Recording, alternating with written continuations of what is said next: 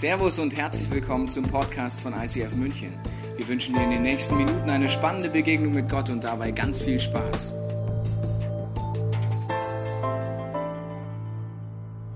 Herzlich willkommen im ICF München City, ICF Augsburg, ICF Freising, ICF Altstadt und äh, auch draußen an den Podcasts und in der Flimmerkiste. So gut, dass wir alle hier zusammen sind, circa eine Viertelmillion Leute. Come on, das Haus ist voll. So gut. Wir sind so in einer spannenden Serie. Es geht um jemanden, der extremst viele Namen hat. Ich persönlich habe nur zwei: Sebastian Christoph Wohlrab. Christoph ist ein wunderschöner Name. Ihr könnt mich auch Chrissy nennen. Ja, ist auch, man würde uns so verbinden, auch auf eine Weise. Meine Mutter nennt mich nur Sebastian. Das ist die einzige, äh, die mich Sebastian nennt. Äh, das hat immer auch irgendwie so einen Unterton von Sebastian. Ja, deswegen, äh, falls du willst, dass ich dir zuhöre, nimm meinen ganzen Namen. Äh, dann habe ich gleich so, ja, was los? Namen sind so speziell, weil wir geben Dingen Namen und Menschen Spitznamen, um sie begreifen zu können. Namen sind beschreibend. Wir erkennen Dinge in einzelnen Menschen und aufgrund dessen, dass wir sie sehen, geben wir ihnen passende Namen dazu. Das passiert durch die Bibel weg. Wenn du mal hineinschaust und siehst, wow, das sind ja ganz schöne Namen, jeder Name in der Bibel hat eine Bedeutung. Und die Bedeutungen sind manchmal wirklich freaky. Aber sie haben so viel zu tun mit der Person und der Geschichte, in der es spielt, dass allein die Namensbedeutung ein Schlüssel sein kann dafür, was die Geschichte, die Begebenheit, der Brief tatsächlich bedeutet. Und deswegen ist es so immens wichtig herauszufinden, warum in einem Dokument, was weit vor der Geburt von Jesus geschrieben worden ist, über diesen Jesus geschrieben steht und welchen Namen er bekommt, weil jeder einzelne Name ist nicht einfach aus der Jukebox gezogen, sondern er hat eine immense Bedeutung für dich, für mich, für die gesamte Welt. Deswegen lass uns gleich steil einsteigen in diese eine Bibelstelle, die weit vor Christi Geburt äh, geschrieben wurde. Und zwar findest du die in Jesaja 9. Da steht, denn uns ist ein Kind geboren. Und du merkst, es sieht so aus, als wäre es schon längst geboren, aber es ist noch nicht. Irgendjemand muss es Jesaja gesagt haben. Okay, gut. Denn uns ist ein Kind geboren, ein Sohn ist uns geschenkt. Er wird die Herrschaft übernehmen. Man nennt ihn wunderbarer Ratgeber, starker Gott, ewiger Vater, Friedensfürst. Letzte Woche äh, konntest du mit Markus äh, eine äh, Gedankenreise gehen, was wunderbarer Ratgeber bedeutet. Und heute geht es um einen Titel, der, der mich persönlich sehr bewegt, und zwar ewiger Vater. Es ist ein Top-Name für so ein kleines Kind. Ich bin mir sicher, der ist in der Krippe bis zur Schule gemobbt worden. So ewiger, ewiger Vater. Also, Eve Y oder Eve, ist wurscht. Genau, komischer Name, ewiger Vater. Besonders komisch deswegen, weil jeder von uns einen Vater hat. Ja, das ist großartig. Bei manchen von uns ist es so, dass du den Vater möglicherweise nie kennengelernt hast. Bei den meisten von uns ist es so, dass wir unseren Vater kennen, und weil wir unseren Vater kennen, wissen wir auch als Kinder sehr genau, wie unser Vater so drauf ist. Und es gibt so Parts von unserem Vater, Charaktereigenschaften von meinem Vater, wo ich sage, wow, so gut, dass mein Vater mein Vater war. Und es gibt durchaus Dinge, wo ich merke, auch bei meinem äh, leiblichen Vater, es ist voll gut, dass es auch noch eine Mutter gibt. Und ich merke das auch. Ich bin ja auch Vater von drei Kindern und es gibt viele Momente, wo ich sage, hey, du hast ganz schön Glück, dass du mich als Vater hast. Und es gibt auch ganz schön viele Momente, wo ich sage, du hast auch Glück. Also meine Frau sagt eigentlich, du sollt ich nicht kurz übernehmen? Voll gut. Ich gehe dann mal ganz weit weg. Es ist so gut, dass man auch äh, zum Teil zu zweit sein kann, dass man auch noch Freunde hat, die einen auch noch feedbacken. Wenn meine Kinder irgendwann mal über mich erzählen, dann werden sie auch mehrere Dinge feststellen können. Dinge, die sicherlich gut sind, aber auch Dinge, die sicherlich nicht gut sind. Ich übe, während wir leben. Und während ich übe, mache ich Fehler. Das Spannende ist ja, jetzt ist ein Titel von äh, diesem Gott ewiger Vater. Und wir alle haben sofort dieses Bild, die Vokabel ist bereits belegt, Vater im Kopf. Aber wir machen seit Anbeginn der Zeit in dieser Kirche ein Experiment, was mit diesem Vater zu tun hat. Und ich, egal wie oft ich es gemacht habe, es so faszinierend finde. Und ehrlich gesagt, je öfter ich dieses Experiment mache, desto faszinierender finde ich es. Erst gestern habe ich es mit einer anderen Gruppe gemacht, ein anderer äh, wunderbarer äh, Speaker hat das mit einer anderen Gruppe gemacht. Ich war dabei und ich dachte mir, das ist vollkommen verrückt. Und deswegen machen wir das jetzt auch. Okay, und dafür habe ich ein Setup vorbereitet. Ich habe äh, für dich eine Flipchart und äh, ich habe ein, ein Mikrofon. Und dieses Mikrofon kann man einfach schmeißen. Und wenn du dieses Mikrofon fängst, und ich bitte dich, dass du es fängst, weil es ist, war echt teuer, genau, es passiert auch nichts, wenn du es hinfallen lässt. Dieses Mikrofon hat vorne ein X und da kannst du reinsprechen und wir alle hören es. Großartig. Und wir machen jetzt folgendes Experiment. Lass uns doch mal herausfinden, ob du und ich eine Vorstellung davon haben, wie sieht eigentlich der perfekte Vater aus. Dieses Experiment habe ich, wie gesagt, schon so oft gemacht.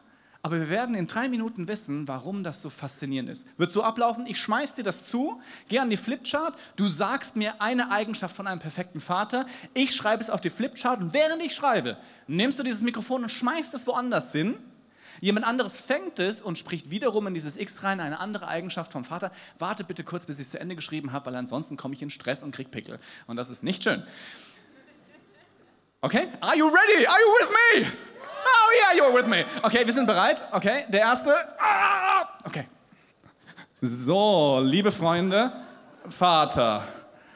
Okay, the perfect father. Erste Eigenschaft. Fürsorglich. Er ist fürsorglich. So gut mit F, gell? Fürsorge. Ja, und es fliegt und Achtung auf den Kopf. Alter, das hat wehgetan. Nächste Eigenschaft. Geduldig. Er ist geduldig.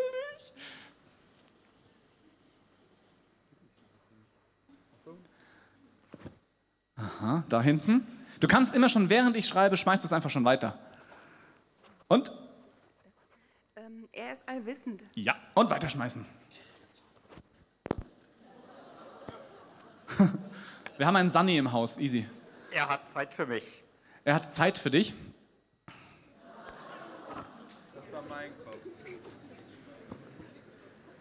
Er ist äh, vergebend und ich krieg was Süßes, auch wenn ich gar nicht mehr darf, weil ich schon Mittag gegessen habe. Er ist vergebend und äh, er ist äh, gnädig. Ja, das trifft, glaube ich, ganz gut. Okay. Gut, weiter geht's. Jawohl. Unterm Stuhl, ganz fies. Einfach reinsprechen. Jeder kennt das. Sehr gut. Sehr gut.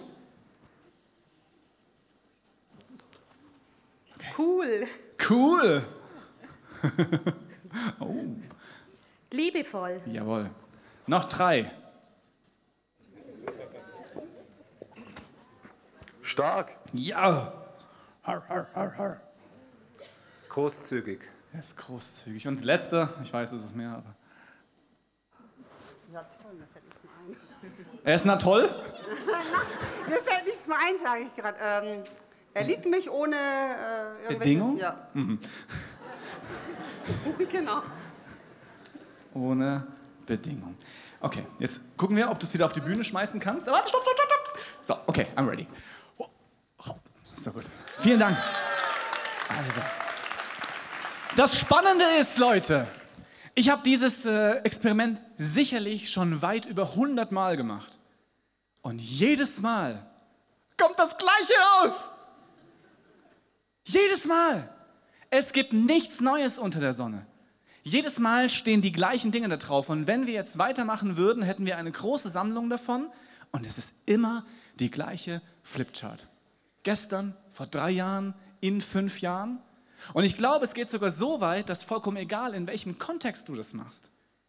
Irgendwie hat jeder von uns eine Vorstellung davon, wie ein perfekter Vater ist. Das Spannende daran ist, keiner von uns hatte einen. Keiner von uns hatte jemals einen perfekten Vater. Woher weißt du dann das? Woher weißt du das? Wenn man länger drüber nachdenkt Und weil es ein wichtiges Thema für mich ist, habe ich lange drüber nachgedacht. Könnte es sein, dass du dich an etwas erinnerst, was wir alle gemeinsam haben? Könnte es sein, dass das, was in der Bibel steht, dass wir Kinder Gottes sind? Und dass, wenn er den Titel ewiger Vater trägt, dass wir nicht irgendwoher abstammen, sondern wir alle ein Zuhause haben. Ein Ort, wo wir hingehören, wo wir herkommen, wo es so ist, wie es in unserem tiefsten Inneren wir uns ewig sehen. Könnte es sein, dass du ein Zuhause hast, und zwar bei deinem ewigen Vater. Du sein Kind bist und wir alle wissen, wer er ist, weil wir alle seine Kinder sind. Je länger ich mich mit diesem Vater beschäftige, desto mehr merke ich, das stimmt. Wir alle tragen die gleichen Sehnsüchte. Wir wünschen uns alle ein Zuhause, an dem ich verstanden bin, ohne dass ich reden muss. Wir alle wünschen uns ein Backup, eine Herkunft, die mich aufrichtet, die sicher ist. Ein Vater, der mich versorgt. Jemand, der mir ein Vorbild ist, und zwar in allen Bereichen und nicht nur in ausgewählten Bereichen, wo ich sagen kann, zeig mir, wie es ist. Ich möchte es lernen, du bist viel länger da.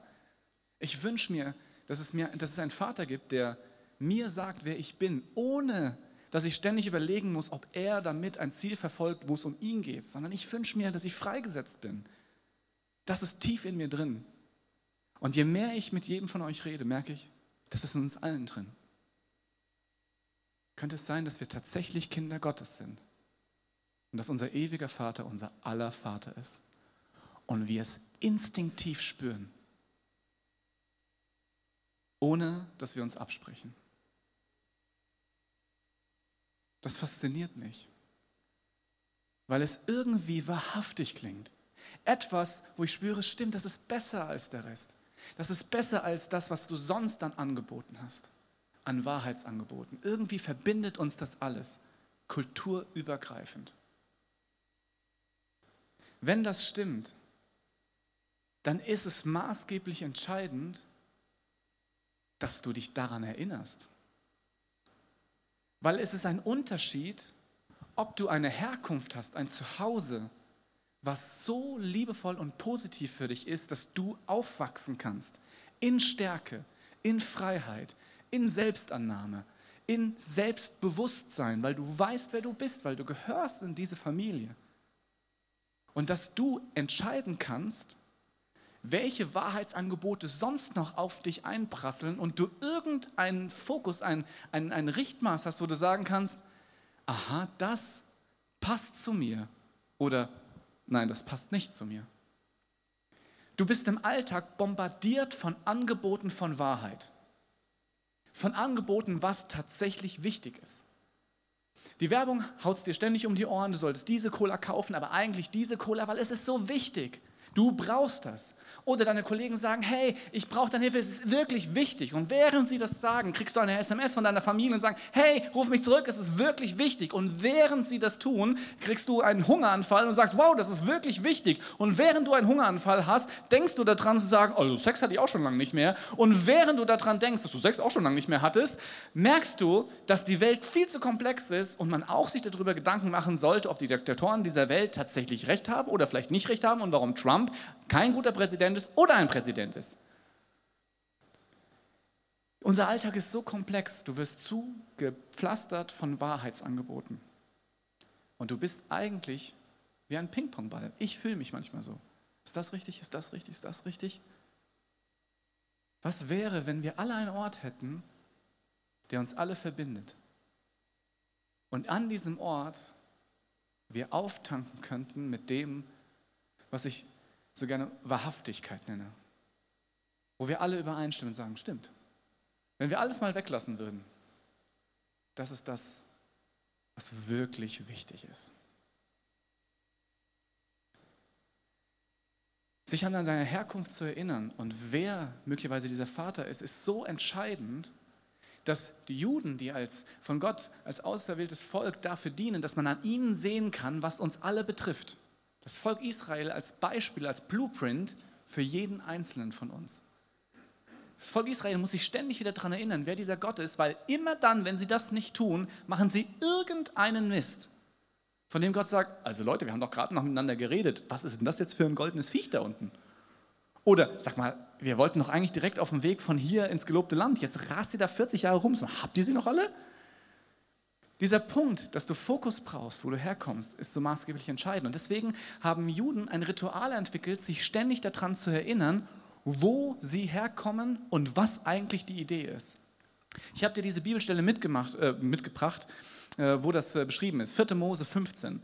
Da steht, der Herr sprach zu Mose, sagt den Israeliten, dass sie und alle ihre Nachkommen an die Zipfel ihrer Gewänder Quasten nähen sollen die mit einem Stück Schnur aus violettem Purpur zusammengebunden sind. Die Quasten sollen euch daran erinnern, meine Geboten zu gehorchen. Immer wenn ihr sie seht, sollt ihr an meine Weisungen denken. Das wird euch helfen, nicht mit euren Gedanken oder Blicken umherzuschweifen und eure eigenen Ziele zu verfolgen. Dieser, dieser Schal, der nennt sich äh, Talit, ist wie ein Gebetsmantel. Ich habe euch einen mitgebracht. Der sieht äh, so aus. Er ist wunderschön. Und äh, man trägt ihn so. Ich habe mir sagen lassen, es steht mir sehr gut. Sieht ein bisschen aus wie Mutter Teresa. Man kann es auch als Tischdeckel verwenden. Großartig. Dieser, dieser Talit ist so aufgebaut, dass tatsächlich am Ende diese Quasten sind. Und immer dann, wenn ein Jude diesen Gebetsschal trägt, erinnert er sich daran, dass er A. Gottes Gebote befolgen soll und B. dass Gott derjenige war, der ihn aus Ägypten herausgeholt hat. Zu Punkt A. Gott fordert, dass wir seine Gebote befolgen. So klingt das am Anfang. Aber das ist eigentlich nicht so. Weil wenn das stimmt, dass Gott ein liebender Vater ist, dann hat diese Brille, die man aufsetzen kann, Gott ist mein liebender Vater, maßgeblich dafür, äh, es ist maßgeblich entscheidend dafür, wie ich dieses höre. Halte dich an meine Gebote. Ich möchte dir ein kurzes Beispiel machen. Und zwar, äh, weil es ja um ewiger Vater geht und es viel damit zu tun hat. Ich bin ja auch Vater von drei Kindern. Und äh, äh vielleicht hast du auch Kinder. Äh, wenn man Vater von drei Kindern ist äh, oder auch Mutter, dann weißt du, dass Regeln zu Hause entscheidend über Leben oder Tod sind. Man lässt die Kinder das mal machen und dann merkt man, oh, wenn ich jetzt nichts tue, dann stopfen sie sich so mit Schokolade voll, dass sie irgendwann wie Pummelhummel nicht mehr aus dem Haus kommen, weil sie nicht mehr durch die Tür passen und äh, Diabetes bekommen und der Zucker sie vollkommen in auffrisst. Sie werden ewig vorm Fernseher hängen bleiben und sie werden Dinge tun, von denen du von außen denkst, warum machst du das? Und du erinnerst dich daran, ah, ich erinnere mich, warum ich das gemacht habe. Aber plötzlich als Elternteil merkst du, das ist nicht gut für die. Und deswegen setzt man Regeln ein. Eine Regel im Hause Wohlrab ist, liebe Kinder, wir lieben Süßigkeiten. Süßigkeiten und Schokolade sind Gottes Entschuldigung für Brokkoli. Und deswegen werden wir Süßigkeiten zu uns nehmen. Aber alles hat seine Grenzen und Mengen. Und deswegen darf jedes Kind bei uns, also die Marie noch nicht, die ist erst zwei, aber alle anderen, äh, ein, äh, so viel Süßigkeiten essen, wie auf einen Handteller passt. Also ehrlich gesagt, die Marie schon, weil ihr Handteller nicht so riesig ist. Okay, so, jetzt gibt es in allen Familien, und das ist jetzt äh, nicht äh, nur in meiner Familie so, sondern wahrscheinlich in allen Familien, Phasen von Kindern, die können manchmal nur Stunden dauern, äh, wo unterschiedliche Arten der Umgehensweise mit zum Beispiel einer Regel von einem Papa oder von einer Mama äh, sein können. Kind Nummer eins bekommt die Regel, okay, du darfst so viele Süßigkeiten essen, wie auf deinem Handteller sind. Und jetzt zieht er die Brille auf, wer ist mein Vater? Und wenn das Kind in diesem Moment entscheidet, mein Vater, macht einfach Regeln, weil er es kann. Und mein Job als Kind ist es, einfach meinem Vater gerecht zu werden mit all den verrückten Regeln, die er sich auskennt. Weil ehrlich gesagt verstehe ich nicht, warum ich nicht so viel Schokolade fressen kann, bis mir schlecht wird. Und zweitens glaube ich auch ehrlich gesagt, dass mein Vater das nur sagt, damit er mehr für sich selbst hat. Schau ihn doch an. Okay. Ein Kind in diesem Modus wird Folgendes tun. Also, er wird sagen, okay, ein Handteller. Und plötzlich sagen, Moment, du hast nichts von der Höhe gesagt. Und dann werden Kinder abgefahrene Baumeister und die können Gummibärchen bis zu drei Metern hochstapeln auf ihrem Handteller. Einfach aus Zuckersucht und aus Trotz gegenüber ihren Eltern. Kennst du das? Und du denkst, als Eltern denkst du dir, okay. Und das Kind sagt, ha, damit hast du nicht gerechnet. Und du denkst dir, richtig, mit sowas konnte ich wirklich nicht rechnen. Weil im gleichen Moment das andere Kind in einer anderen Phase ist und plötzlich merkt, als es seinen Geschwisterteil anschaut, Moment, Papa liebt uns. Es könnte doch sein, dass die Regel, ein Handteller voll Süßigkeiten, gar nichts mit meinem Papa zu tun haben. Es geht überhaupt nicht darum, meinem Papa gerecht zu werden, weil ganz ehrlich, der kann so viel Süßigkeiten fressen, wie er will, der ist erwachsen. Könnte es sein, dass es etwas mit mir zu tun hat? Dass ein Handteller Süßigkeiten reicht, weil zu viel Zucker meinen Körper richtig schaden. Und selbst wenn das Kind es nicht versteht, aber die Brille auf hat, mein Vater liebt mich, dann fängt es an zu sagen, du gibst mir einen Hinweis darauf, was gut für mich ist. Und vollkommen egal in diesem Moment, ob ich es verstehe oder nicht, ich mache es lieber mal, wie du sagst, weil du liebst mich, du willst, dass es gut für mich ist. Mensch, ich glaube, es ist schlau, es schlicht zu machen. Weil wenn dieses Kind das andere Kind sieht, das gerade drei Meter versucht, Gummibärchen zu jonglieren und sagt, ha, ich bin so schlau, sieht das aus einer anderen Perspektive aus und nein, du bist voll dumm. Weil du glaubst aus Rebellion, du wärst schlau, weil du etwas tust, was gegen den Rat deiner Eltern ist, aber auf der anderen Seite, wenn du es so tust, deine eigenen Ziele verfolgst, wirst du einen elendigen Zuckertod sterben. Das Problem ist, dass wir alle solche Situationen in unserem Leben haben, wo wir unsere eigenen Ziele verfolgen und Gott so gute Ideen für uns hat und wir denken, ah nein, nein, nein, nein, nein. Das fängt bei Sexualität an, wie kann ich noch weit gehen, dass es noch cool ist, wie kann ich stapeln und jonglieren, bis hin zu, hey, du hast Ressourcen geschenkt bekommen. Lass uns doch einfach unsere Ressourcen für das Gute einsetzen, weil das wird dich erfüllen. Und wir sagen, na, Moment, Moment, also gut, in den 10 Prozent, gut, brutto oder netto, ah, lieber netto, und von der anderen Perspektive denkst du, was machst du da? Das ist doch nicht, es ist doch nicht aus der Brille heraus, Gott liebt dich, sondern Gott will dir Böses. Jeder von uns kennt solche Situationen. Das Problem ist, dass wir viel zu spät aufwachen. Und in dem Bild gesprochen, fressen wir 20, 25, 30, 35, 40 Jahre lang geistliche Schokolade in uns hinein tun Dinge, weil wir unsere eigenen Ziele verfolgen und Gott misstrauen, werden krank und beschweren uns dann, warum Gott nichts tut. Das ist wie, man steht am Hochhaus, sagt, hm, ganz ehrlich, Schwerkraft nicht mein Ding. Ich werde einfach nicht machen. Ich rebelliere gegen Schwerkraft. Ich postuliere Schweben. Und du hüpfst und du fällst runter und machst und du bist Mus. Und kurz bevor du am Boden aufkommst, sagst du, Gott, wie kannst du das zulassen? Und Gott sagt, schau, es könnte sein, dass als ich die Welt geschaffen habe, und das ist ein tiefer Punkt, Leute, als ich die Welt geschaffen habe, dass diese Welt nicht beliebig ist, sondern sie hat Gesetzmäßigkeiten, unter denen wir alle liegen. Und jemand, der diese Welt geschaffen hat und diese Gesetzmäßigkeiten kennt und seine Kinder liebt, sagt, schau mal, du bist in diesem Umfeld. Wenn du jetzt lästerst, dann wird es dazu führen, dass du dich selbst zerstörst und dein Umfeld. Das ist nicht cool. Ich liebe dich. Fang an, ehrlich zu sein und aufrichtig zu sein, weil so funktioniert die Welt. Wenn du das tust, dann wird es passieren, dass du frei werden kannst. Und wir sagen, ach komm, lästern und unsere Sozialstrukturen gehen kaputt. Was Gott sagt als liebender Vater, hey, es gibt die Schwerkraft, Leute.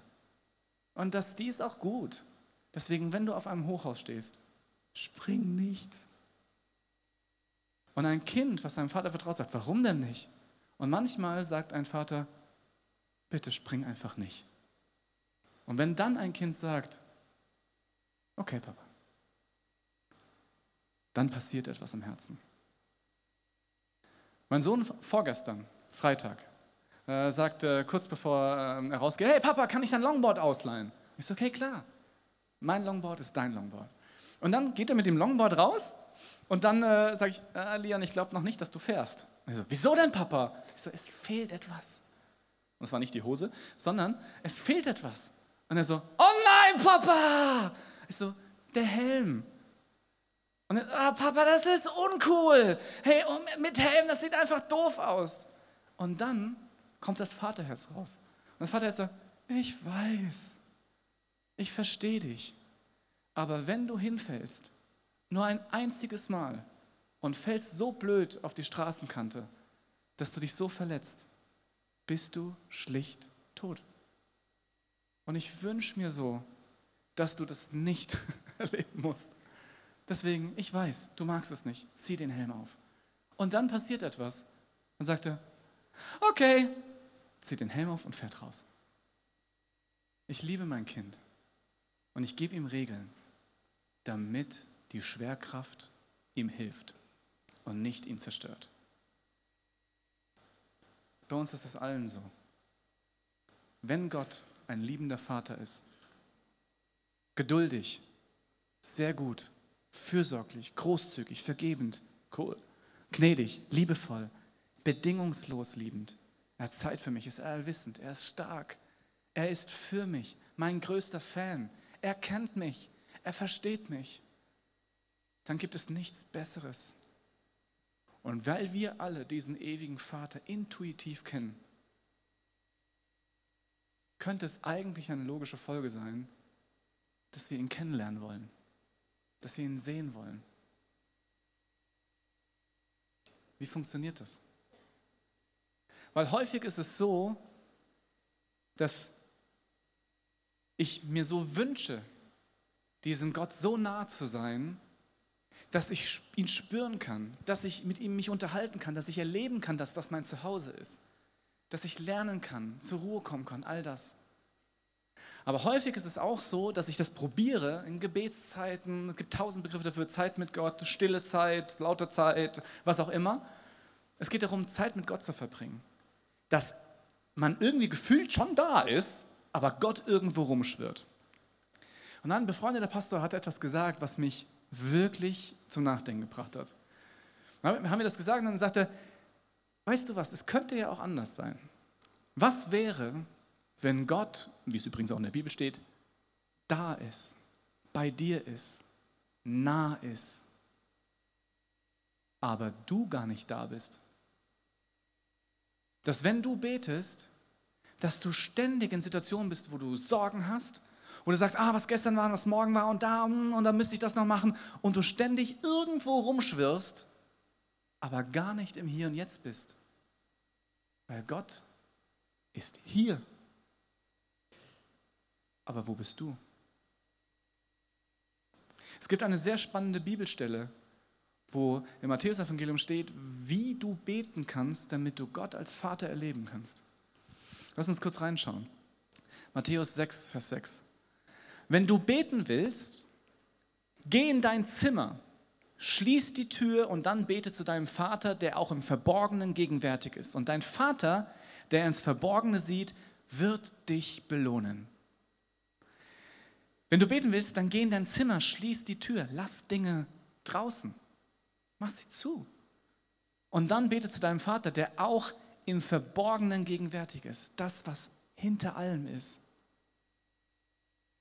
Und dein Vater, der ins Verborgene sieht, der da ist, hier ist, wird dich belohnen.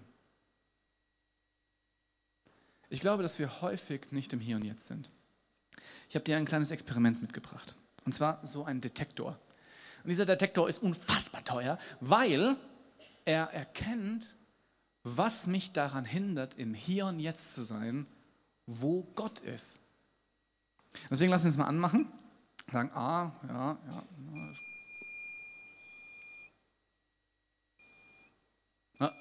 Ich habe ein eisernes Herz, deswegen. Könnte es manchmal sein, dass die Dinge, die auf unseren Herzen liegen, die Sorgen, die wir haben, was gestern passiert, was vorgestern passiert ist, was morgen passiert, was morgen passieren könnte, was in drei Jahren passieren könnte, wenn alles schief geht, all diese Sorgen, die du machst, dass wenn du damit zu Gott gehst und ihn ständig damit bombardierst und eigentlich viel mehr dich damit bombardierst, da kann sich keine Sau konzentrieren bei dem Lärm. Du bist meistens, wie ich auch, in der Vergangenheit, in der Zukunft und belastet von deinen Sorgen. Und wenn das stimmt, dann müsstest du, bevor du in dieses Zimmer gehst, die Sorgen hinter dir lassen. Okay, lass uns das kurz tun.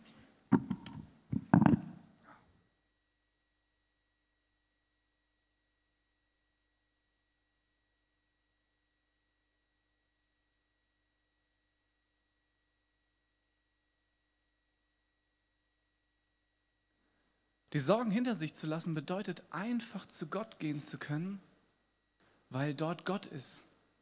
Und dass der einzige Ort sein könnte, wo du mal nicht deine Sorgen dich versklaven lässt. Und dann gibt es noch andere Dinge wie ähm, oh, deine Ziele, wo du selbst hin willst. Häufig ist es doch so, dass du zu Gott gehst, ich mache das auch, und sag, ah, ganz ehrlich, darf ich dich kurz informieren über meine Ziele und danke, dass du mir dabei hilfst, meine Ziele zu erfüllen. Kein Mensch sagt das so. Vielleicht doch, aber keiner meint es wirklich so. Aber der Punkt hinten dran ist, ist, wir wissen schon, was wir wollen und Gott darf das auch gerne machen. Ah, morgen möchte ich wandern gehen. Bitte Gott, mach gutes Wetter. Ah, ich hätte so gerne den Job. Bitte Gott, mach den Job. Oder ah, ich würde gern äh, aussehen wie äh, King Kong. Bitte Gott, mach das. Aber könnte es sein, dass Gott sagt, sorry, das ist nicht der Deal gewesen. Mein Wille geschehe, nicht dein Wille geschehe. Ich, ich glaube, es wäre cool, wenn wir das machen, was ich möchte für dich, weil das könnte besser für dich sein als das, was du für dich möchtest, weil 30 Kilo 1000 Schokolade essen ist nicht cool. Das bedeutet, du könntest deine Ziele einfach draußen lassen. Das ist gar nicht cool, weil man fühlt sich irgendwie komisch an. Man denkt, oh, das stinkt vielleicht. Was passiert, wenn du einfach mal deine Ziele beiseite lässt? und dann weiter guckst und sagst, okay, oh, nein. Oh. Wie oft steht dein Ego dir im Weg? Wie oft gehst du zu Gott und sagst, ganz ehrlich, ich brauche dich nicht. Ja, ich habe alles im Griff. Oh ja, come on, ich bin so great. Ja, ich äh, bin mächtig. Ich bin potent. Äh, ich kann alles selbst. Und dann sagt Gott, sagt, lass uns kurz anschauen, so ganz. Und du sagst, okay, was wäre, wenn ich mein Ego an der Tür abgeben müsste, weil es mich hindert, zu Gott zu kommen? Okay.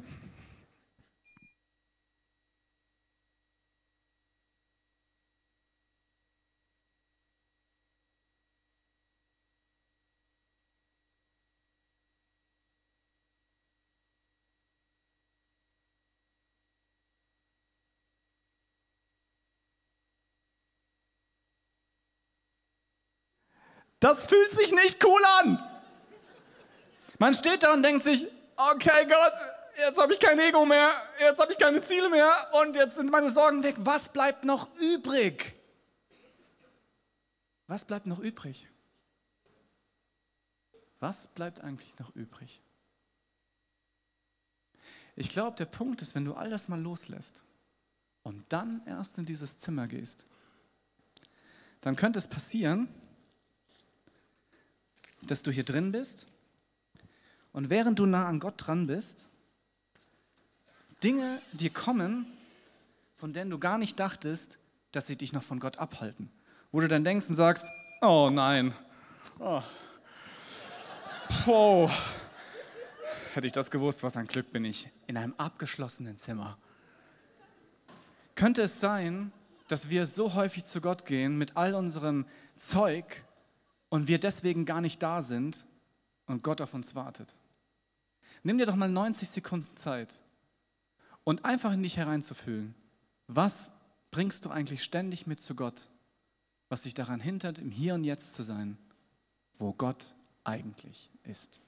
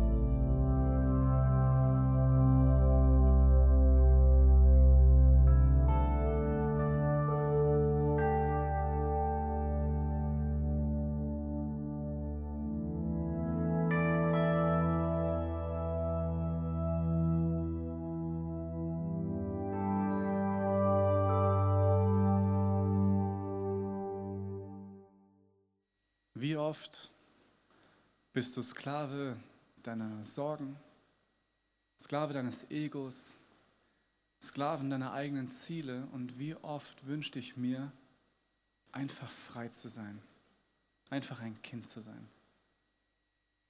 Wenn ich meine Kinder mir anschaue, dann denke ich mir, das wäre es, sorglos zu sein. Und Paulus kennt das. Paulus schreibt im achten Kapitel seines Römerbriefs folgendes. Denn der Geist, den ihr empfangen habt, macht euch nicht zu Sklaven, so dass ihr von neuem in Angst und Furcht leben müsst. Er hat euch zu Söhnen und Töchtern gemacht.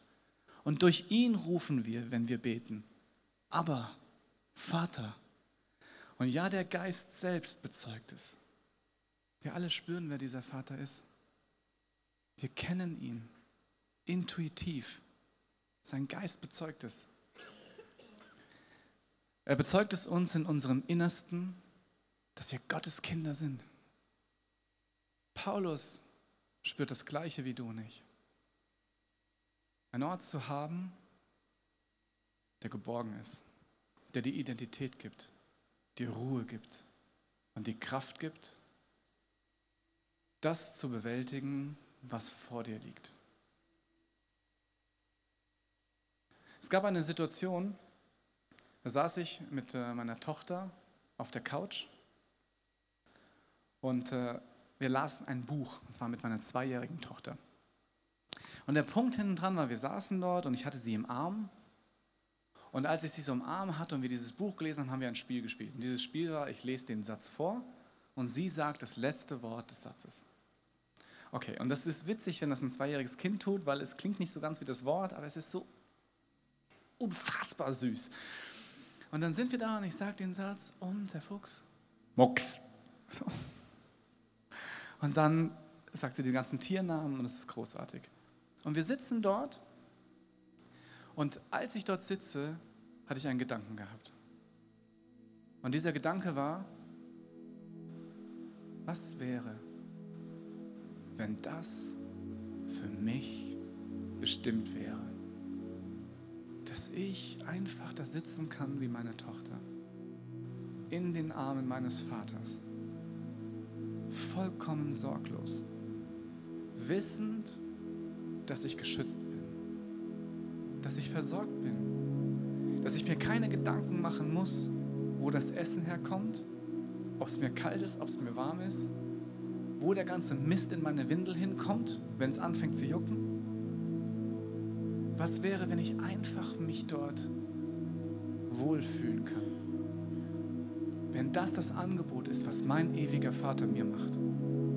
Weil als ich da so sitze, merke ich, I'm born for this. Ich bin dafür geboren, ein Vater zu sein, mit meinem Kind in meinem Arm Stärke zu geben, Liebe zu geben, Sicherheit zu geben, sie herauszufordern, aber diese Nähe zu haben. Und dann kuschelt sie sich so rein und ich sage euch, es gibt nichts Besseres das meint Gott, wenn er sagt, ich bin euer Vater. All die Dinge, die ich euch sage, tue ich, weil ich euch liebe und ich möchte, dass ihr lebt, weil die Welt ist, wie sie ist. Und du hast das Recht, alles draußen zu lassen. An dem Ort, an dem du zu Hause bist. Bei deinem Vater. Der Ort der maximalen Geborgenheit. Wo man dich versteht, ohne dass du redest wo du freigesetzt bist, weil du geliebt bist. Und wo jemand Dinge in dir sieht, an die du selbst gar nicht glauben kannst. Das ist für dich. Und immer dann, wenn so viel Wahrheitsangebot auf dich einstürmen, vergisst man das. Aber das ist der Ort, an dem du Leben schöpfen kannst. Es gibt ein jüdisches Ritual. Wenn man betet, legt man sich Tefillin an. Das sind solche Gebetsriemen und solche kleinen Kästchen, wo Bibelverse drin sind. Und in diesen Bibelversen ist der erste Bibelvers, ich bin dein Retter. Schau an, was schon alles passiert ist in deinem Leben. Ich bin bei dir. Ich hole dich raus. Ich liebe dich. Ich bin dein starker Vater, der dich nie im Stich lässt. Die zweite Bibelstelle, die dort äh, reingefaltet ist, ist, ich bin dir nah. Ich bin existent in dir, an dir, um dich herum. Immer dann, wenn du auch da bist, spürst du mich. Und der dritte Vers ist, ich bin dein Versorger. Mach dir keine Sorgen. Du hast Angst, brauchst du nicht. Ich habe die Verantwortung für dich schon übernommen. Du bist mein Kind. Ich versorge dich. Wir haben für dich auch solche, solche Lederriemen hier. So kleine Dinge, die du dir anbinden kannst. Weil diese Lederriemen haben die Idee, dass immer wenn du das siehst, du dich daran erinnerst, was dein Zuhause ist, wo du herkommst und wo du jederzeit hingehen kannst, wenn alles zu laut ist. Wenn du nicht mehr weißt, was richtig und was falsch ist, damit du dort aufrecht wieder rausgehst und sagst, ich habe einen Vater, ich habe ein Zuhause, ich habe eine Identität und ich weiß, wer ich bin.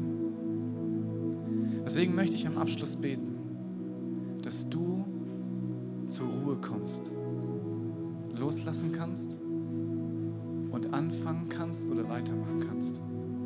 Gott als den zu sehen, der er ist. Mein Vater, ich bin so stolz auf dich. Ich liebe dich so sehr, weil ich in deiner Nähe ich sein kann. Weil du mich kennst, du mich liebst, ich nichts erklären muss, sondern einfach nur, weil ich bei dir bin, ich weiß, dass du mich verstehst. Du bist der Einzige, der mich nicht anklagt. Du bist der Einzige, der nicht irgendetwas erzählt, was ich eh schon weiß, sondern du bist der Einzige, der mich tief drin findet. Und weil ich gefunden bin, habe ich ein Zuhause und kann aufstehen und sagen, jetzt weiß ich wieder, wer ich bin. Jetzt weiß ich, wer du bist. Du bist mein Vater und ich bin geliebt von dir. Und ich danke dir, dass du heute jedem Einzelnen das zeigst, dass, er, dass du seine Tochter bist, dass du sein Sohn bist, dass du ihr Vater bist, Vater. Und ich danke dir, dass das unser Zuhause ist. In deinem mächtigen Namen, Jesus, breche ich alle Lügen über dir. Was du müsstest, was du solltest, was du können äh, müsstest. Und ich ersetze es durch einfach Kind sein, zu Hause ankommen und frei sein. Jesus, ich danke dir, dass du uns gezeigt hast, wer unser Vater ist. Jesus, mein Bruder, danke dir, dass du mir gezeigt hast, wer ich bin. Amen. Wir hoffen, dass dir diese Predigt weitergeholfen hat. Wenn du Fragen hast, kannst du gerne an info at icf-moenchen.de mailen und weitere Informationen findest du auf unserer Homepage unter www.icf-moenchen.de.